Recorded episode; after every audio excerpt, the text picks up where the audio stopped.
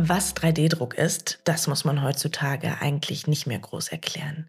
Selbst wenn man noch keinen direkten Kontakt zur Technologie hatte, die meisten von uns haben ein Bild vor Augen. Ich sehe zum Beispiel so einen Kasten und darin direkt eine Düse oder Düsen, die Material aufschichten. Wie ein Drucker halt. Aber statt Buchstaben auf Papier zu drucken, werden dreidimensionale Objekte gedruckt. Zum Beispiel ein Schlüsselanhänger. Dass ich mir das direkt vorstellen kann und ihr wahrscheinlich auch, liegt unter anderem daran, dass 3D-Druck in den letzten Jahren massentauglich wurde und medial wahnsinnig viel Aufmerksamkeit erhielt. Viele von uns haben dieses Bild sicher dank der Nachrichten und Dokus vor Augen. Und das liegt wiederum bestimmt auch daran, dass große Hoffnungen insbesondere in Bezug auf industrielle Fertigungsprozesse geweckt wurden. Denn beim 3D-Druck, da wird immer wieder ein großer Vorteil für die Industrie herausgestellt, nämlich dass verschiedene Bauteile direkt vor Ort hergestellt werden können. Das bedeutet, dass die Bauteile immer genau dort zur Verfügung stehen, wo sie auch gebraucht werden. Ohne Transportwege, ohne Lagerhallen, unabhängig von Lieferketten. Dank Digitalisierung muss nur eine Datei an den Drucker übertragen werden, der dann die Produktion startet. Quasi auf Knopfdruck. Und auch Zukunftsvisionen spielen eine Rolle. Lange bevor 3D-Drucker in Werkstätten und Fabriken standen, konnte der sogenannte Replikator in Star Trek jedes beliebige Objekt herstellen, von Lebensmitteln bis hin zu Maschinenteilen. Eine faszinierende Vision, die tatsächliche Auswirkungen auf die Entwicklung in der Gegenwart hatte. In einem sehr frühen Stadium der Entwicklung ermöglichen so Visionen einen Austausch über die Technologie, ohne dass man die konkreten technischen Prozesse dahinter verstehen muss. Auf diese Weise können dann auch Laien und Fachfremde mitdiskutieren, Nutzen und Risiken für die Gesellschaft definieren und so direkten Einfluss auf die tatsächliche Entwicklung nehmen. In diesem Podcast wollen wir uns anschauen, wie es um den 3D-Druck in der Gegenwart steht und wie er die Zukunft beeinflusst oder zumindest beeinflussen könnte. In insgesamt fünf Folgen geht es um den 3D-Druck in verschiedenen Bereichen der Gesellschaft, in der Maker-Bewegung, im Bildungssystem, für die Medizin sowie die nachhaltige Produktion. Dazu spreche ich mit Expertinnen und Experten, die selbst mit 3D-Druck arbeiten, an oder mit der Technologie forschen oder sich mit den gesellschaftlichen Auswirkungen beschäftigen. Willkommen zur ersten Folge von Auf Knopfdruck 3D-Druck für die Gesellschaft von morgen. Mein Name ist Isabel Rogge und ich bin Wissenschaftsjournalistin. In dieser Folge möchte ich mich zunächst damit auseinandersetzen, was 3D-Druck genau ist und vor allem, was die Expertinnen darunter verstehen. Dass es auch fast 40 Jahre nach den ersten Schritten des 3D-Drucks noch so einiges zu erforschen gilt, das beweist das Exzellenzcluster 3D Matter Made to Order, in dessen Rahmen auch dieser Podcast entsteht. Im Exzellenzcluster arbeiten Wissenschaftlerinnen und Wissenschaftler des Karlsruher Instituts für Technologie und der Universität Heidelberg in den drei Forschungsbereichen Materialien, Technologien und Anwendungen an der Zukunft des 3D-Drucks. Hier geht es insbesondere um den 3D-Druck im Kleinformat, also auf Mikro- und Nanoebene. Gefördert wird das von der Deutschen Forschungsgemeinschaft und der Karl Zeiss Stiftung. Um mehr über die Technologie und die Forschung zu erfahren, spreche ich zunächst mit Professor Dr. Martin Wegener. Er ist Professor am Karlsruher Institut für Technologie, kurz KIT, und einer der Sprecher des Exzellenzclusters. Als Mitgründer des Startups Nanoscribe war er zudem daran beteiligt, 3D-Laserdruck zur Marktreife zu bringen. Was das genau ist, das erklärt er uns im Interview. Professor Dr. Wegener, stellen Sie sich und Ihr Fachgebiet doch bitte kurz vor. Ja, ich habe Physik studiert, im Fach Physik promoviert und habe dann über viele Jahre hinweg als Professor für angewandte Physik hier am KIT auf dem Gebiet der Halbleiteroptik mit sehr kurzen Laserimpulsen, Femtosekunden Laserimpulsen gearbeitet. Und vor ungefähr 20 Jahren wollten wir in meiner Arbeitsgruppe dann ähm, sogenannte dreidimensionale photonische Kristalle herstellen. Das sind Strukturen, die kann man als Halbleiter für Licht betrachten. Es gab aber einfach keine guten Herstellungstechniken für diese fantastisch interessanten, allerdings auch ziemlich komplexen Strukturen. Es gab aber die Idee, dass man das mit stark fokussierten Femtosekunden Laserimpulsen würde machen können. Und so haben wir begonnen, direktes Laserschreiben oder dreidimensionale Laserlithografie war ein anderes Wort dafür, für unsere eigenen Zwecke zu entwickeln. Der Begriff der dreidimensionalen Laserlithografie war aber immer etwas sperrig und, und in der Öffentlichkeit schwer vermittelbar. Irgendwann haben wir es dann einfach 3D-Druck genannt und jeder wusste sofort, um was es geht. Auch wenn das, was wir da so machen, fast tausendmal kleiner ist als das, was die meisten 3D-Drucker tun, die man vielleicht so kennt. Sie haben gerade gesagt, bei dem Begriff 3D-Druck, da wusste dann jeder sofort, um was es geht. Ich möchte es aber trotzdem noch mal genauer erklärt bekommen. Also, wie beschreiben Sie mir 3D-Druck? Die Idee des 3D-Drucks ist eigentlich ganz einfach. Bei einem zweidimensionalen Drucker also einem Tintenstrahldrucker oder einem Laserdrucker für Ausdrucker auf Papier, wie Sie das wahrscheinlich auch zu Hause bei sich haben, werden kleine Farbpunkte, kleine Farbkleckse auf dem flächigen, also zweidimensionalen Papier aufgebracht. Die kleinsten möglichen Punkte nennt man dabei Pixel, kommt von Picture Element. Und beim 3D-Druck bringt man kleine Elemente, die jetzt hier Voxel heißen, von Volume Elements oder Volumenelemente, eben in Analogie zu den Pixeln, an Punkte im dreidimensionalen Raum. Klingt vielleicht erstmal kompliziert, ist es aber gar nicht. Im einfachsten Fall druckt man mit einem Tintenstrahldrucker Lage für Lage beziehungsweise Schicht für Schicht und erhält so sukzessive eine dreidimensionale Struktur. Es geht jetzt aber nicht darum, an einem Punkt eine Farbe abzuscheiden, sondern darum, an einem Punkt ein Material zu deponieren, also Plastik oder Metall oder was auch immer, sodass am Ende eine dreidimensionale Struktur entsteht.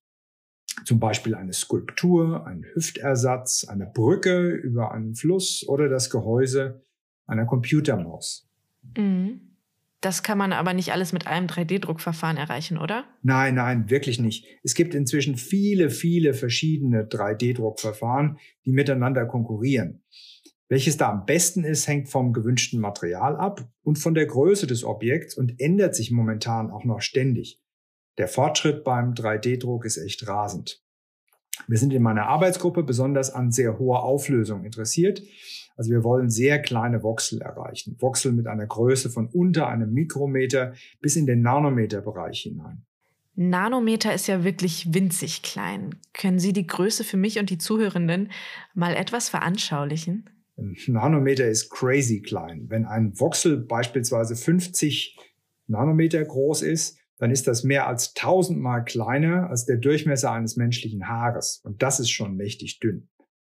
Diese Skala kommt man beim 3D-Druck aktuell nur vernünftig mit Lasern. Das kann man sich vielleicht so vorstellen wie Schreiben mit einem Stift, nur dass der Stift einen winzig kleinen Lichtfleck erzeugt. Der Lichtfleck startet dann eine chemische Reaktion, das kann kompliziert sein und letztlich entsteht an dieser Stelle ein kleiner Blob Material, ein Voxel eben. Licht hat einige Vorteile. Man kann es besser auf kleine Bereiche konzentrieren, als das zum Beispiel mit der Düse eines Tintenstrahldruckers möglich ist. Außerdem kann man einen Lichtfleck grundsätzlich mit Geschwindigkeiten bis hin zur Lichtgeschwindigkeit verfahren. Machen Sie das mal mit der Düse eines Tintenstrahldruckers. Mhm. Mein alter Tintenstrahldrucker, der hat selbst in 2D schon viel zu viel rumgeschmiert und der war alles andere als exakt und schnell schon gar nicht. Was fasziniert Sie denn an 3D-Druck? Ja, erstmal, dass wir damit viele wissenschaftliche Anwendungen umsetzen konnten, die mit anderen Herstellungsverfahren einfach nicht möglich gewesen wären. Das hat mit den photonischen Kristallen bei uns angefangen. Es ging weiter mit Unsichtbarkeitstarnkappen und geht heute weiter mit abgedrehten künstlichen Materialien, sogenannten Metamaterialien. Macht mir einfach Spaß, Dinge zu designen und dann in digitaler Form mit einem 3D-Drucker in die Realität umsetzen zu können. Ehrlich gesagt war es schon öfters so, dass irgendjemand gesagt hat, dass bestimmt niemals möglich sein würde, einen bestimmten interessanten, aber auch komplexen theoretischen Vorschlag in die Realität umzusetzen. Das motiviert mich dann als Experimentalphysiker es recht, es zu versuchen. Und natürlich mit dem 3D-Druck. Abgesehen davon haben wir die physikalischen Grenzen beim 3D-Druck noch lange nicht erreicht. In der Physik geht es irgendwie immer darum, die physikalischen Grenzen auszuloten und das macht mir Spaß. Nebenbei gesagt ist der 3D-Druck auf der Nanoskala inzwischen auch ein nicht ganz unerhebliches kommerzielles Geschäft geworden. Und wenn Sie jetzt von heute noch mal zehn Jahre weiterdenken, welche Rolle könnte der 3D-Druck dann spielen? Hm.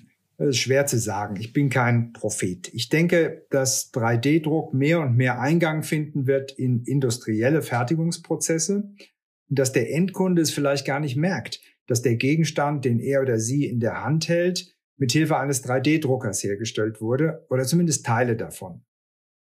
Mit dem 3D-Drucken auf der Nanometer-Skala kann man zum Beispiel prima spezielle Mikrooptiken zur Gesichtserkennung für Handys herstellen und einige Firmen gehen heute schon in diese Richtung. Den universellen 3D-Drucker im Sinne des Replikators aus Star Trek, wenn Sie den vielleicht kennen, den werden wir aber wohl in zehn Jahren noch nicht bei uns zu Hause stehen haben. Mhm. Was meinen Sie, abgesehen von Star Trek, wieso sollten wir als Gesellschaft über 3D-Druck sprechen? Erst einmal denke ich, dass die Wissenschaftlerinnen und Wissenschaftler ganz grundsätzlich immer in der Pflicht sind, die Gesellschaft über ihre Ergebnisse zu informieren und wenn möglich in einen Dialog darüber mit der Gesellschaft zu treten. Aber ich will Ihrer Frage nicht ausweichen. Sie meinen schon den 3D-Druck im Speziellen. Warum sollten wir über 3D-Druck sprechen? Nehmen Sie einmal an, Sie könnten sich in 20 Jahren einfach eine Datei aus dem Internet runterladen. Sie drücken eine Taste und Ihr 3D-Drucker zu Hause auf dem Schreibtisch druckt Ihnen ein tolles neues Handy in ein paar Minuten aus. Das ist so ähnlich wie das, was in der Musik Musikbranche schon vor Jahren passiert ist. Unsere Töchter kaufen sich keine Schallplatten oder CDs mehr im Laden. Jeder lädt die digitale Audiodatei einfach über das Netz runter oder streamt sie, wie man so sagt. Sind wir dann mit dem bestehenden Urheberrecht wirklich gut gerüstet für den 3D-Druck? Oder wird dem Ideenklau von allen möglichen Dingen ähm, Tür und Tor geöffnet? Ich weiß es nicht. Oder ein anderes Beispiel.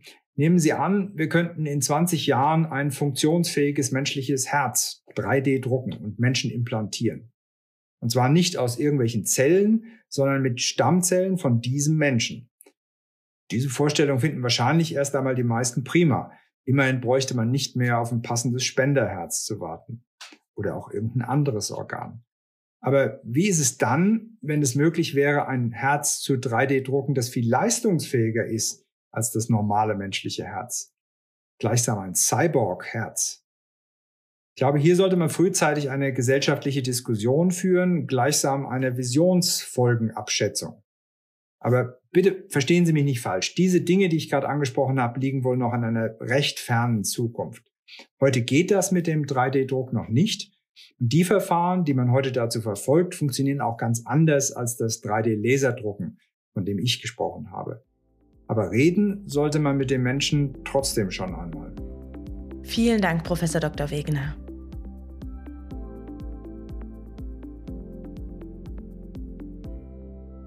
Als Laie war mir gar nicht bewusst, dass es so viele unterschiedliche 3D-Druckverfahren gibt.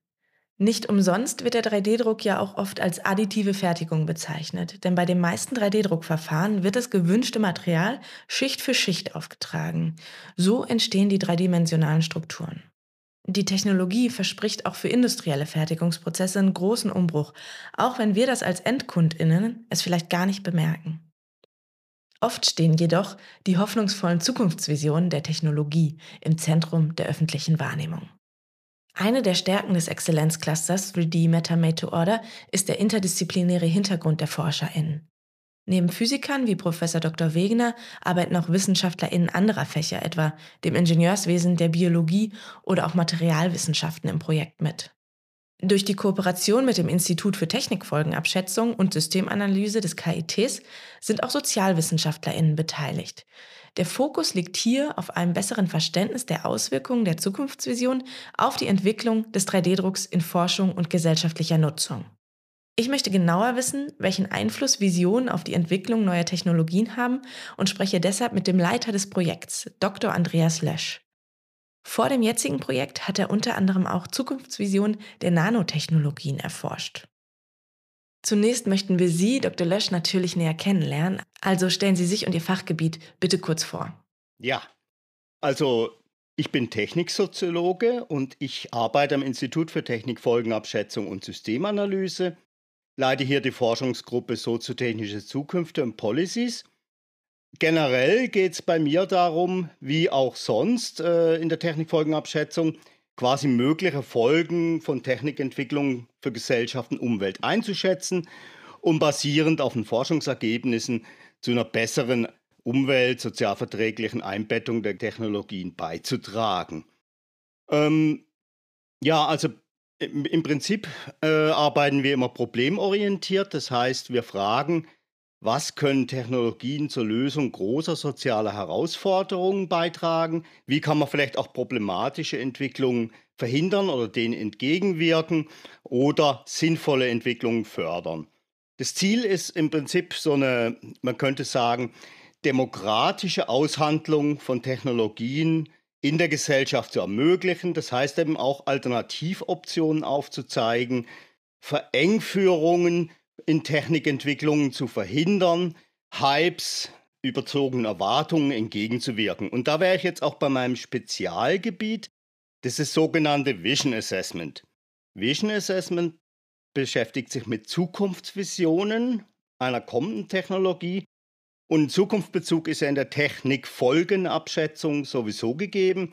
Das heißt aber, wenn wir uns hier als Forscher mit Technik, äh, mit Zukunftsvisionen befassen, behandeln wir die ja nicht wie Prognosen, was wirklich kommen könnte, sondern wir fragen dann auch, wie bestimmte Vorstellungen in unserer Gesellschaft, die auch häufig von der Technologiepolitik ins Spiel gebracht werden, im Prinzip die Entwicklung der Technologien beeinflussen, in bestimmte Richtungen lenken, aber vielleicht auch den Blick für alternative Zukünfte oder Alternativoptionen verdecken. Und dieses Vision Assessment, das wenden wir zum Beispiel oder aktuell in dem Projekt zu Visionen des skalierbaren 3D-Drucks an, welches die Forschung und Entwicklung des Exzellenzclusters 3D Matter Made to Order begleitet um eben eine sozial umweltverträgliche Zukunft des 3D-Drucks zu befördern. Mhm.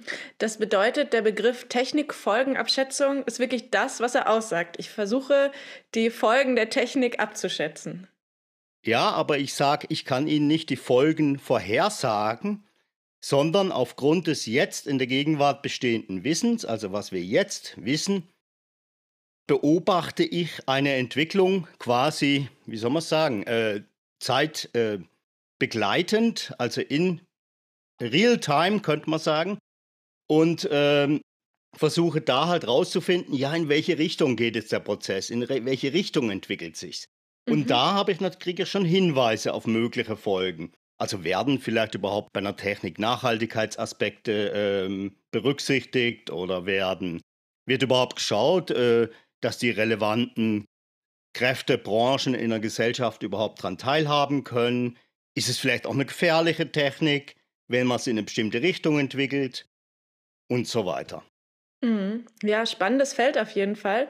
Ähm, nun habe ich ja bereits mit Professor Dr. Martin Wegner gesprochen und mhm. der ist Experimentalphysiker. Sie hingegen sind Soziologe und Sie haben auch gerade gesagt ähm, Techniksoziologe.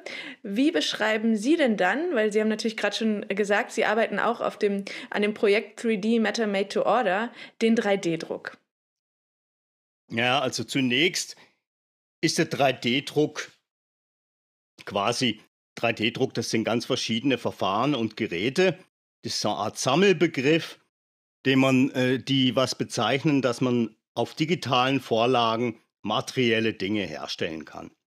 Als Technik ist der 3D-Druck oder als Drucker ist er ja gar nicht neu. Den gibt es so in der Industrie seit den 1980er Jahren, aber wir haben so in den letzten 15 Jahren beobachten wir halt eine zunehmende gesellschaftliche Aufmerksamkeit auf den 3D-Druck, die auch mit großen Hoffnungen verbunden ist. Nämlich, dass das eine Technologie ist, die neue Form der Produktion, des Konsums ermöglichen soll, vielleicht auch eine individualisierte Produktion, also dass jeder mit dem 3D-Drucker was herstellen kann. Produktion, die dann dezentral an verschiedenen Stellen läuft, die eben schneller, präziser ist und die Produkte halt dann an jedem Ort auf der Welt verfügbar macht. Ja, und dann gibt es aber noch was anderes. Es gibt natürlich auch Online-Gemeinschaften. Also denken Sie vielleicht auch an die Make-up-Bewegung, wo viele tausend Menschen sich zusammentun. Die wollen das Wissen über 3D-Druck gemeinsam teilen. Die wollen gemeinsam kollektiv was herstellen. Ja, und es gibt natürlich in der Industrie den herkömmlichen 3D-Druck für einen Prototypenbau, wo man individualisierte Spezialteile anfertigen kann. Aber wo ich darauf hinweisen möchte, ist, dass der 3D-Druck gerade heute auch immer stark mit diesen mit Zukunftsvisionen verbunden ist. Also da werden viele große Erwartungen daran gestellt, die vielleicht nie oder auch gar nie möglich sind. Mhm. Also es gibt natürlich so, es gibt quasi Visionen, wenn man die so ein bisschen unterscheidet. Das wäre so die Ermächtigung eines jeden, eines Einzelnen zum individuellen Design. Also dass man alles Mögliche selber herstellen kann. Mhm. Oder eine ganz andere Vision wäre 3D-Druck, totale Umgestaltung der Welt. Also nicht nur, das war der Slogan, der visionäre Slogan der Nanotechnologie früher, nicht nur Atom für Atom, sondern nun auch Bit by Bit. Oder 3D-Druck, nächste industrielle Revolution, vollautomatisierte Fabriken, die alles auf Knopfdruck herstellen. Oder auch sowas wie äh, Ermächtigung von Kollektiven, sodass im Prinzip die Unterscheidung zwischen kommerziellem Hersteller und Konsumenten aufgehoben wird. Oder 3D-Druck, dass 3D-Druck im Prinzip Materialien von der Natur inspiriert herstellt und dadurch die Ressourceneffizienz so weit erhöht, dass wir vielleicht irgendwann gar keinen Müll mehr haben und selbst das Recycling überflüssig wird. Mm, das wäre ja toll. Oder, genau. Oder eben wieder die Medizin. So ein Enhancement, dass man gedruckte lebende Zellen machen kann, je nachdem, was der individuelle Kunde oder Patient will. Also, ich habe Ihnen jetzt so erzählt mit diesen Visionen. Vielleicht ist auch schon beim Erzählen deutlich geworden, dass diese Visionen ja eigentlich gar nicht neu sind. Mhm. Die gab es eben schon früher. Die hatten, haben eine Tradition, so zum Beispiel, was ich zur Nanotechnologie gesagt habe, oder zum Enhancement in der Medizin. Aber die werden eben nun heutzutage in Bezug auf die Potenziale des 3D-Drucks kommuniziert. Also das sind im Prinzip Zukunftserzählungen, kannte man schon länger, aber jetzt werden die auf den 3D-Druck bezogen. Der 3D-Druck soll all das ermöglichen. Mhm. Also werden die im Grunde neu interpretiert und der 3D-Druck ja. wird mit einbezogen. Genau, ich höre, so könnte man das sagen. Super. Ich höre schon, äh, Sie haben auf jeden Fall Leidenschaft für das Thema und kommen gut ins Erzählen. Das ist wirklich spannend. Was fasziniert Sie denn an 3D-Druck? Wie sind Sie dann dahin gekommen, dass Sie gesagt haben, das ist ein Feld, das möchte ich soziologisch untersuchen, weil als Soziologe befasst man sich ja erstmal wissenschaftlich mit uns Menschen und wie wir so als Gesellschaft ähm, mhm. funktionieren mhm. und zusammenleben. Wie kam dann der 3D-Druck dazu, dass Sie das dann auch noch äh, angetrieben hat? Ja, da gibt es im Prinzip zwei Faszinationen. Die eine ist vielleicht noch gar nicht soziologisch.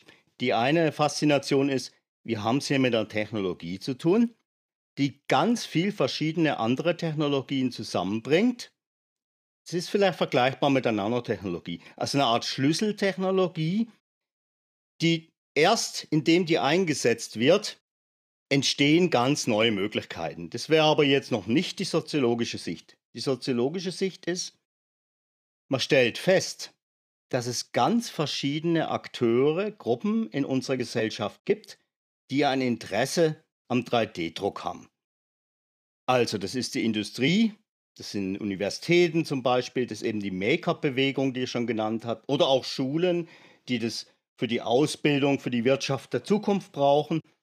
Und das heißt, man stellt fest, und das interessiert, das interessiert mich daran, dass ganz viel Zukunftshoffnungen, die wir in unserer Gesellschaft haben, auf diese neue Technologie projiziert werden. Das heißt, mir geht es darum, dass über den 3D-Druck zum Beispiel dezentrale Produktion, kollektiver Zugang zur Technik, auch hochpolitische Fragen verhandelt werden, wie unsere Wirtschaft zum Beispiel gestaltet werden soll oder ob die umgestaltet werden soll. Und in unseren Forschungen, das, das interessiert mich halt, da schauen wir halt darauf, wie sich diese technischen und sozialen Fragen und Veränderungen gegenseitig ergänzen.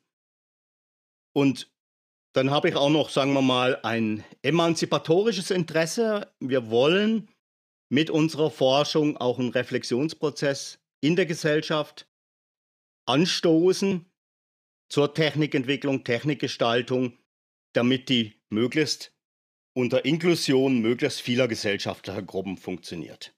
Mhm.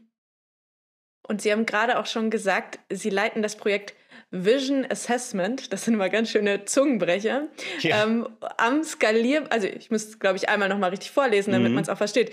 Das Projekt heißt Vision Assessment des skalierbaren 3D-Drucks in diesem Exzellenzcluster 3D Matter Made to Order. So ja. ist es richtig.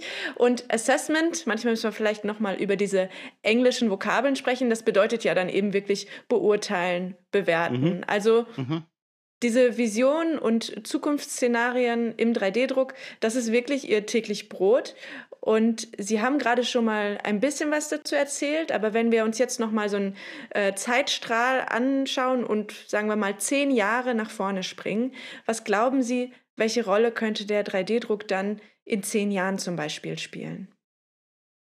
Naja, also, wie soll man sagen? Also, da, ich mache da keine Vorhersagen. Denn wie sich eine Technik, das gilt jetzt nicht nur für den 3D-Druck, aber auch für den 3D-Druck, wie sich eine Technik in unserer Gesellschaft ausbreitet, wie die sich entwickelt, das ist in erster Linie eine Gestaltungsfrage. Und da gibt es eben verschiedene Alternativen, wie man sowas gestalten kann. Und das hängt dann sehr stark davon ab, welche Akteure überhaupt an der Entwicklung des 3D-Drucks beteiligt werden und auch an der Gestaltung teilhaben können. Also mhm. vorstellbar mhm. ist natürlich, das läuft alles ganz exklusiv. Die Konzerne machen das Rennen. Dann äh, sind natürlich viele andere Akteure von der Gestaltung ausgeschlossen.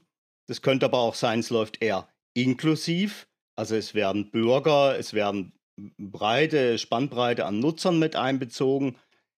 Oder ja, oder auch Konsumenten. Und davon hängt es eigentlich sehr stark ab.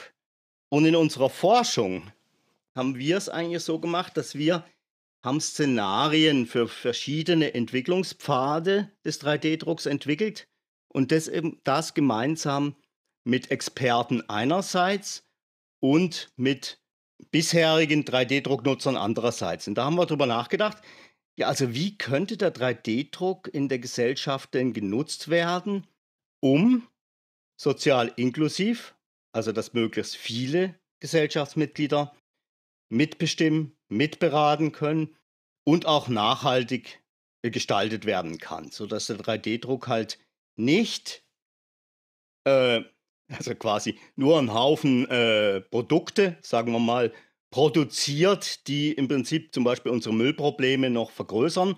Mhm. Und dass es nicht nur von bestimmten Eliten betrieben wird und vielleicht an den Bedürfnissen anderer Gruppen vorangeht. Und bei solchen Szenarien heißt es aber, die Szenarien, das sind ja keine ähm, Vorhersagen, was wirklich kommt, sondern das sind quasi unterschiedliche Gestaltungsoptionen, die quasi in der heutzutage also Entscheidungen ermöglichen sollen, in welche Richtung will man den 3D-Druck entwickeln. Das ist ja irgendwie interessant, weil Sie haben jetzt schon so viel davon erzählt, dass Sie ähm, eben im Hier und Jetzt an den Visionen von morgen forschen. Warum ist das wichtig und verändern Sie dadurch dann auch irgendwie die Zukunft? Ja, also, das, also wichtig ist es deshalb, weil wir durch diese Forschung also im ersten Schritt auf so einer Untersuchungsebene halt herausfinden, was, welche Zukunftsannahme prägt unsere Entscheidungen heute. Und dann können mhm. wir vielleicht auch nachsteuern und können da auch ähm, können da intervenieren, können da aufklärend und so weiter tätig werden. Aber natürlich durch, diesen, äh, durch diese Auseinandersetzung, die wir da äh, machen, durch diese, die, das läuft ja in Interaktionen in Dialogverfahren und so weiter mit verschiedenen Gesellschaftsgruppen, verändern wir natürlich ein Stück weit auch die Zukunft, weil wir vielleicht auf Punkte aufmerksam machen, an die noch keiner gedacht hat, weil wir vielleicht äh, ja, Regulierungsbedarf äh, identifizieren. Ähm, das heißt, unsere Aktivität hat natürlich auch eine gewisse Rolle in der Veränderung der Zukunft, weil die Zukunft mhm. wird ja in der Gegenwart gemacht. So. Ja. Ja. Ja, macht auf jeden Fall Sinn. Und ich würde gerne nochmal abschließend den Bogen zurück äh, so ein bisschen zur Leitfrage dieser Episode mhm.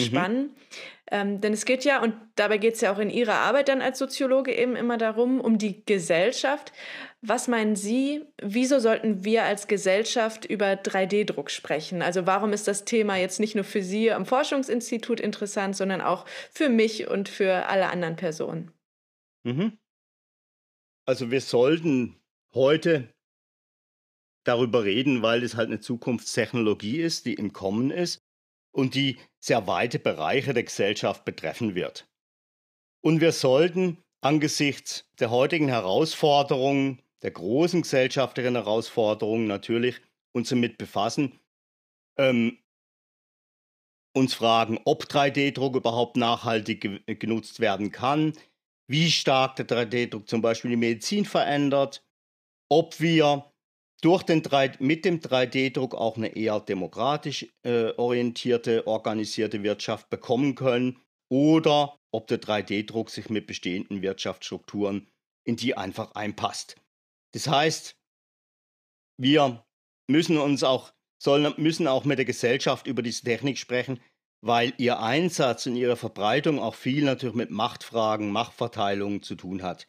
Und da gibt es eben viele offene gesellschaftliche, ökonomische, ethische Fragen, die wir in einer demokratischen Gesellschaft im Prinzip auch gemeinsam äh, beantworten müssen. Deshalb ist eine öffentliche Diskussion und, äh, und eine gesellschaftliche Aufklärung über den 3D-Druck notwendig. Also wir müssen uns darüber verständigen, wem soll denn das 3D-Druckwissen überhaupt gehören? So. Oder wie regulieren wir denn eine Technik, die so flexibel ist, um uns vielleicht von schlechter Qualität oder auch kriminell hergestellten Dingen zu schützen? Oder wie können wir vielleicht den Zugang zur Technik und zum Wissen erhöhen, wenn äh, das ja sehr wahrscheinlich ist, dass es eine sehr wichtige Technik in, in der künftig immer stärker digitalisierten Wirtschaft und Gesellschaft wird? Vielen herzlichen Dank. Ja, danke Ihnen für das Gespräch.